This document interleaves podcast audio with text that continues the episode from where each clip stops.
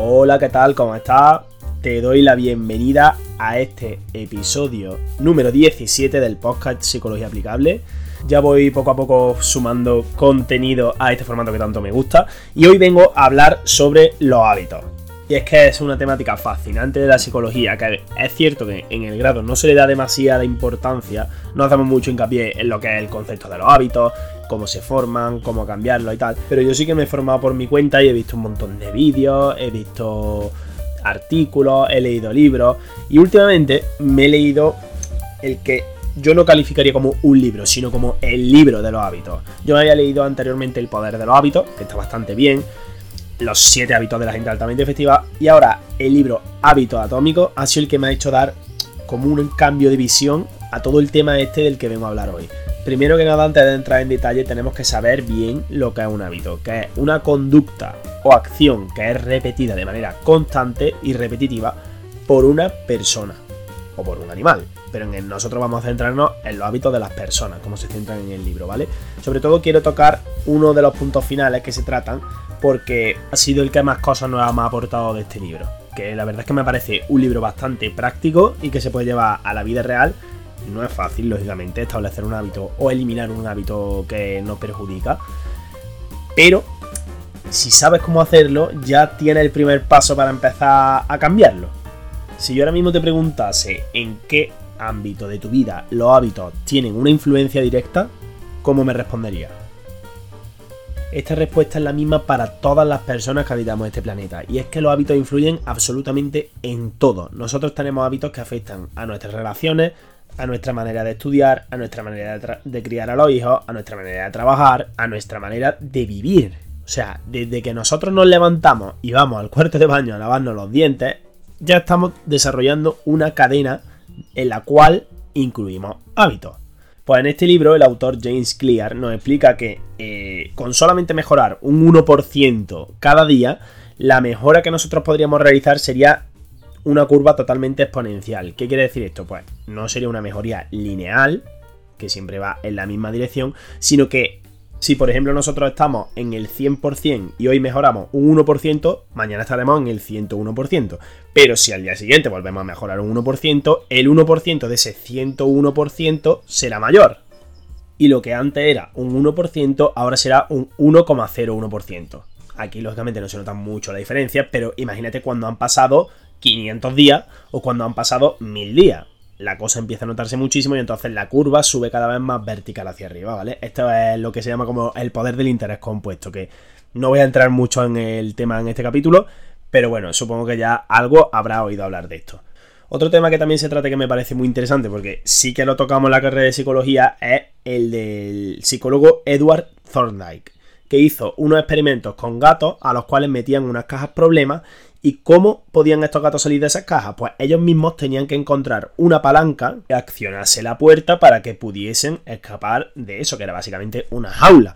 Y era algo que les llevaba normalmente un buen rato descubrir. ¿Qué pasa? Que cuando el gato descubría que podía salir de la caja haciendo esa conducta, la volvía a repetir, la volvía a repetir, la volvía a repetir, porque siempre tenía una consecuencia positiva para estos gatos. Entonces, Aquí es donde entra al hilo el condicionamiento operante. Estos gatos desarrollaron el hábito de pulsar la palanca, porque lógicamente cada vez que lo hacían tenían un premio detrás. Esto no es un, experimento aislado que no nos diga nada porque se ha hecho con un puñado de gatos, sino que arroja luz y evidencia sobre cómo se forman los hábitos también en las personas a partir de lo que se llama en el libro recompensa que sería el último de los eslabones de la cadena de los hábitos. Nosotros tenemos primero una señal, que puede ser bien visual, bien auditiva, normalmente podemos percibirla por los sentidos. Después, como causa de esa señal, nosotros tenemos un deseo o anhelo, ¿vale? Quiere decir que tenemos cierta predisposición para iniciar una respuesta, que sería la siguiente fase. Es decir, después del anhelo viene la respuesta, que es visible, es una conducta que se puede observar. Y a causa de esa conducta, de esa respuesta, nosotros tenemos la recompensa. En este caso, para los gatos, sería poder salir de la jaula y por tanto su ansiada libertad, porque en una jaula no se está tan cómodo como si está fuera. Pues bien, querido, querida, para cada una de estas cuatro fases tenemos una herramienta que va unida para que podamos hacer un hábito mucho más realizable. Si nosotros nos centramos en la señal, lo mejor que podríamos hacer es provocar a nuestro sentido y hacer eso que queremos llevar a cabo más obvio, es decir, más visible, que nosotros lo podamos ver. Ahora pondré ejemplos cuando en cuanto que termine con la parte más teórica, voy a poner un ejemplo de un hábito malo y un ejemplo de un hábito bueno, ¿vale? Después, para intensificar nuestro anhelo, nosotros lo que podemos hacer es hacerlo más atractivo. Para facilitar nuestra respuesta, que sería la tercera fase, lo podemos hacer más sencillo. Es decir, que no sea algo demasiado tedioso ni demasiado duro. Y por último, para favorecer que nuestra recompensa sea mejor, lo que podemos hacer es volver este hábito más satisfactorio de lo que ya es en sí. Algunos son satisfactorios de forma natural, pero si no lo son, podemos hacer nosotros unos cambios en nuestro ambiente, porque para eso estamos hablando de condicionamiento operante, o sea, asumimos que el organismo es capaz de producir cambios en lo que hay fuera. Por tanto, si nosotros somos capaces de manejar nuestro ambiente, que también es un tema muy tratado en el libro, podemos hacer literalmente maravillas que no somos capaces de hacer ahora mismo. Y podemos pensar, pero es que así no nos estamos engañando a nosotros mismos. Pues realmente no, porque lo único que estamos haciendo es cambiar algo externo a nosotros que después va a suscitar que hagamos una respuesta que es totalmente automática, porque los hábitos, cuando se vuelven hábitos de verdad, no son deliberados, simplemente son respuestas que damos de forma automática, sin pensar, y podemos estar perfectamente conduciendo y a la misma vez hablando con nuestra pareja sobre un problema de matemáticas que nos ha salido en la carrera. ¿Y esto por qué es así? Pues porque conducir se ha vuelto un hábito. ¿Recuerdas cuando estabas en la autoescuela y no sabías ni dónde tenías que poner la mano para cambiar de marcha? O cómo tenías que coger el volante, o cómo poner el freno de mano, no sabíamos absolutamente nada.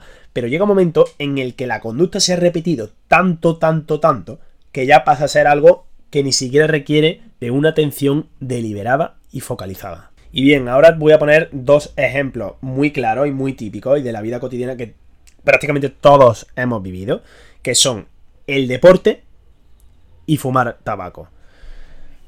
Si nosotros queremos hacer más deporte, queremos desarrollar el hábito positivo de hacer deporte porque puede venirnos bien para nuestra salud, para nuestro bienestar y para nuestra vida en general, ¿Cómo podemos implementar ese hábito? Pues para hacerlo obvio, imaginemos por ejemplo que queremos poner una señal visual para salir a correr. ¿Qué podríamos hacer? Pues si mañana por la mañana a las 8 de la mañana yo quiero salir a correr, un primer paso para preparar mi ambiente para ello sería colocar las zapatillas, los calcetines y toda la ropa de correr encima de mi escritorio. Si yo tengo que rebuscar las zapatillas en el armario y a lo mejor ni las encuentro, resulta que no tengo calcetines emparejados y que están todos metidos en la lavadora, es mucho más complicado que esa conducta se dispare. El hecho de poder ver, oír o sentir un estímulo es lo que se llaman disparadores en psicología. Saber jugar con esto, sin duda, nos da una ventaja muy grande con nuestro compromiso a la hora de formar un hábito nuevo. Por otro lado, si nosotros queremos hacer el hecho de correr atractivo, ¿qué podríamos hacer? Por ejemplo, salir a correr con un amigo, porque de esta forma no va a ser una actividad tan tediosa. Para hacerlo más sencillo, y algo en lo que yo siempre incidiré, y que se trata mucho también en la carrera de psicología, es que no podemos empezar a correr y hacer 10 kilómetros el primer día. No es algo realista, sino hay que fijarse en metas realistas. Por ejemplo, salir a correr 5 minutos, salir a correr 10 minutos o intercalarlo con un ratito de correr, un ratio de marcha, hacerlo sencillo, porque al principio si nosotros no achacamos y nos llegamos a quemar, al día siguiente lo más probable es que no podamos ni siquiera movernos del sillón y vamos a desistir de realizar esa conducta. Y el último paso sería hacerlo satisfactorio. Nosotros podemos hacer satisfactorio el hecho de salir a correr o de hacer deporte dándole también otra consecuencia positiva. Por ejemplo, tomarnos nuestro batido de proteína favorito, quedarnos a desayunar en la calle con alguien que haya venido a correr con nosotros, tomarnos una taza de café calentita, no sé, aquí hay recompensas infinitas que nosotros mismos nos podemos fijar. Una recompensa que lógicamente nunca recomendaría sería comerse un croissant justo después de salir a correr, por razones obvias, ¿no? Porque si no estaríamos quitando de una parte para sumar de otra, no tendría mucho sentido. Bueno, y ahora, si nosotros, por ejemplo, queremos quitar un hábito negativo, es decir, queremos eliminarlo totalmente de nuestra vida, yo he decidido poner el ejemplo de fumar, ¿vale? Si tú fumas y quieres dejar de fumar, lo primero sería hacer el tabaco invisible, es decir, no tener paquetes de tabaco por toda la casa, porque cada vez que nosotros observamos un paquete de tabaco, si somos fumadores, en mi caso no, pero si tú eres fumador o fumadora, en tu caso, lo mejor que podría hacer es esconderte estos paquetes de tabaco. Sí, hombre, si puedes evitar comprarlos ya, mejor que mejor, pero sé que no es fácil. Entonces, ese sería el primer paso, no tener esa señal visual que nos incita a fumar. El segundo paso sería hacerlo poco atractivo. Es decir, sacar a relucir todas las cosas malas que nos trae el tabaco. Una pérdida de dinero, una pérdida de salud, cáncer de pulmón, que a la gente que no le gusta el tabaco nos ponga mala cara, que tengamos que estar siempre pendientes de si tenemos tabaco. Todo ese tipo de consecuencias negativas que puede tener fumar, que son infinitas, son muchísimas y muchísimas más que las positivas. Sin embargo, como ya expliqué en el episodio de las adicciones, pues hay una parte de nuestro cerebro que se ve influida por este consumo y hace mucho más complicado el hecho de dejarlo. En tercer lugar, en vez de hacer sencillo el hecho de fumar, tendríamos que invertir esta ley y hacerlo difícil.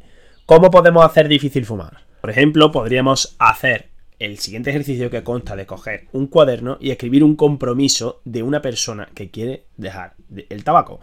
De esta manera, fumar se vería como algo que va en contra de lo que nosotros hemos dicho, creando lo que llamamos disonancia cognitiva. Es decir, yo digo una cosa pero hago otra. Esto a los seres humanos nos hace sentir realmente mal. O sea, estamos atentando contra nuestra identidad, contra nuestra integridad y lo que hemos dicho que íbamos a hacer no lo estamos cumpliendo. Lo cual nos hace dudar mucho de nosotros mismos. Por tanto, fumar estás de acuerdo conmigo en que va a ser mucho más complicado, ¿no?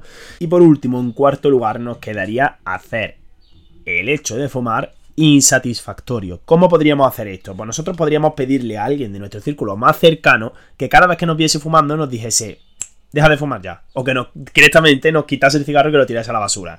Esto va a hacer que cada vez que fumemos tengamos ahí como esa cosilla de que nos va a pasar algo malo, ¿no? Además, algo malo a corto plazo, porque a largo plazo ya sabemos que nos pasa, pero muchas veces nos cuesta muchísimo más verlo y reconocerlo. Sin embargo, cuando directamente tenemos unas consecuencias que podemos observar y que son negativas, eventualmente vamos a ir reduciendo poco a poco esa conducta. Y aparte, otro truco sería crear un contrato de hábitos en el que se nos exija cada vez que incumplamos nuestro compromiso pagar un precio. Por ejemplo, cada vez que la persona se fuma un cigarro, tiene que pagar 5 euros. Sé que es una brutalidad, o sea que a lo mejor algunos acabarían pagando muchísimo dinero al día, pero algo que duela, o sea, algo que que cueste asimilar y que sea motivo suficiente como para dejar de hacerlo, ¿vale? Esta fase es muy importante porque suelen surgir muchísimas excusas a la hora de fumar, como que si dejo de fumar engordo, si fumo me pongo nervioso y me estreso, es que es una manera de socializar con mi amigo, sí, pero ¿puedes estar delgado y sin fumar? ¿No hay personas que están delgadas y que no fuman? ¿No hay personas que socializan y que no fuman, o no hay personas que no tienen estrés y no fuman, pues esto ya es un hecho demostrable que nos dice que las personas no necesitan fumar para llegar a ciertos fines, sino que simplemente a veces se utiliza esta droga legal como un falso facilitador para llegar a ciertos estados o a ciertos objetivos, pero realmente, como hemos podido corroborar con estos ejemplos, no es así. Y ya por último, quiero comentar la parte que más me ha gustado de todo este libro, que es que me ha parecido. me ha parecido una obra maestra, sinceramente. Como he dicho, es el libro de los hábitos. Y es una parte que se llama de bueno a grandioso. Cómo, cómo tus hábitos pueden llevarte de ser una persona buena a ser una persona destacada. Y es que me llamó la atención que se empieza a hablar del aburrimiento. Y es que llevar a cabo un hábito tenemos que tener en cuenta y no dudar nunca de que al final va a acabar siendo aburrido. O sea, Michael Fell no siempre tenía ganas de nadar, Serena Williams no siempre tenía ganas de jugar al tenis, Fernando Alonso no siempre tenía ganas de conducir y Cristiano Ronaldo probablemente también habría días en los que no tenía ganas ni de ir al fútbol ni de, ni de entrenar en el gimnasio. ¿Qué pasa? Que cuando nosotros no tenemos ganas de estudiar, em, si no tenemos más remedio, tenemos que estudiar sin ganas. Si no, si no tenemos más remedio que ir a trabajar, vamos a tener que trabajar sin ganas. Pero ¿por qué nos cuesta tanto centrarnos cuando nosotros nos estamos poniendo ese propio objetivo. O sea, cuando no es algo externo como tener que, tener que, tener que, sino yo me propongo una cosa. Si yo me propongo entrenar, ¿por qué no iba a ir a entrenar sin ganas? No se pueden tener ganas todos los días, sin embargo, hay una frase que a mí me ayuda mucho que dice, siempre que he ido a entrenar sin ganas, he salido sin arrepentirme de ello.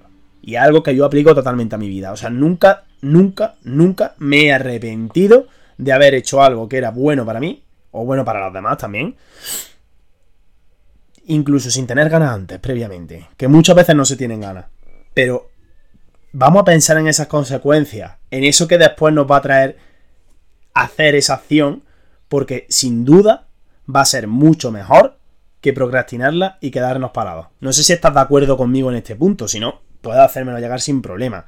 Pero creo que aburrirse es totalmente necesario, así como saber persistir en momentos en los que no se tienen ganas ni motivación, porque la motivación es muy, muy, muy variable. O sea, va subiendo, bajando, subiendo, bajando. Pero si hay alguien que tiene disciplina y que sabe persistir en los momentos fáciles y en los momentos difíciles, esa persona antes o después va a acabar marcando la diferencia. Y por último, una idea que me gustaría también destacar y que te la voy a plantear en forma de pregunta es la siguiente. ¿Tú crees que una persona, por llevar 10 años nadando, 10 años corriendo o toda su vida andando, lo hace bien? seguramente hayas pensado que no tiene por qué.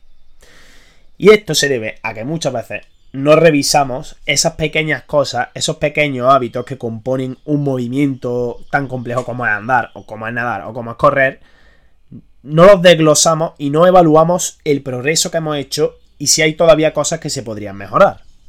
Y siempre, siempre, siempre se pueden mejorar cosas. Con esto no quiero decir que debamos de ser perfeccionistas, pero sí es verdad que poquito a poco y sin tampoco llegar a frustrarnos, podemos tener una mejora exponencial con pasos muy pequeños, como nos ha demostrado James Clear en este fantástico libro. Y sin más, esto es todo lo que quería comentarte por hoy. Espero que te haya encantado, que te haya servido, que puedas sacar algo de provecho. Si es así y crees que también le puede gustar a otras personas, te invito a que lo compartas, a que lo difundas todo lo que quieras por las redes sociales, por WhatsApp, o en persona, mejor todavía, porque se lo puedes decir oralmente y creo que le va a llegar más el mensaje a, esa persona. Espero que tengas una semana muy buena. Coméntame todas las ideas que se te ocurran para grabar episodios y que te podrían interesar. Y nada, nos vemos en el siguiente capítulo. Un saludo, un abrazo y hasta luego.